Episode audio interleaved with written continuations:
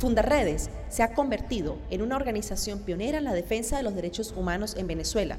tomando esta como una acción colectiva de compromiso para lograr una transformación social, a pesar de la emergencia humanitaria compleja motivada por el desentendimiento del Estado para garantizar los derechos de toda la población.